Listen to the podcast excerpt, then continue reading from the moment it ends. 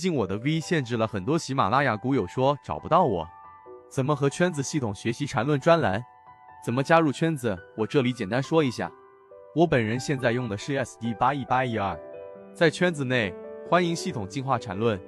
接下来听一下今天三分钟讲解。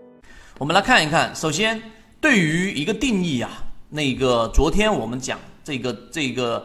呃，我们说的这个均线，很多人有很大的收获。再给大家做一个简单的回顾。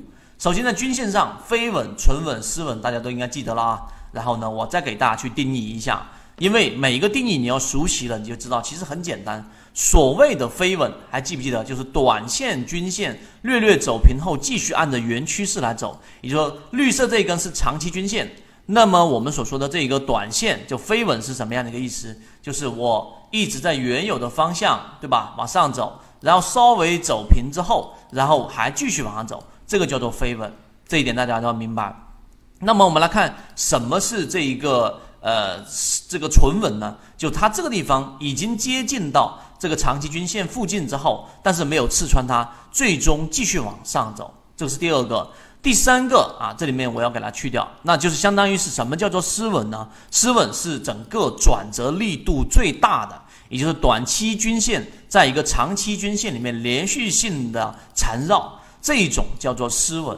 那么在一只个股如果它是下降趋势的，出现了一个我们所说的这一种失稳的一个中枢，那么这种情况之下是非常容易出现一个我们说的转折的。所以这三个大家要明白。那么今天给大家去多增加一个定义，什么定义呢？就是它在这个缠论当中的一个叫做女上男上啊，是什么意思呢？啊，它是用比较大家能够去呃这一种去理解的方式来来讲。那我就直接把它转换成，为了方便大家去理解，把它所谓的他所说的女上，就是短期均线在长期均线上方，我就把它称为短上；那个南上就称为短期均线在长期均线下方，就是什么呢？就是这个是啊十日线，对吧？啊，绿色这根线是十日线。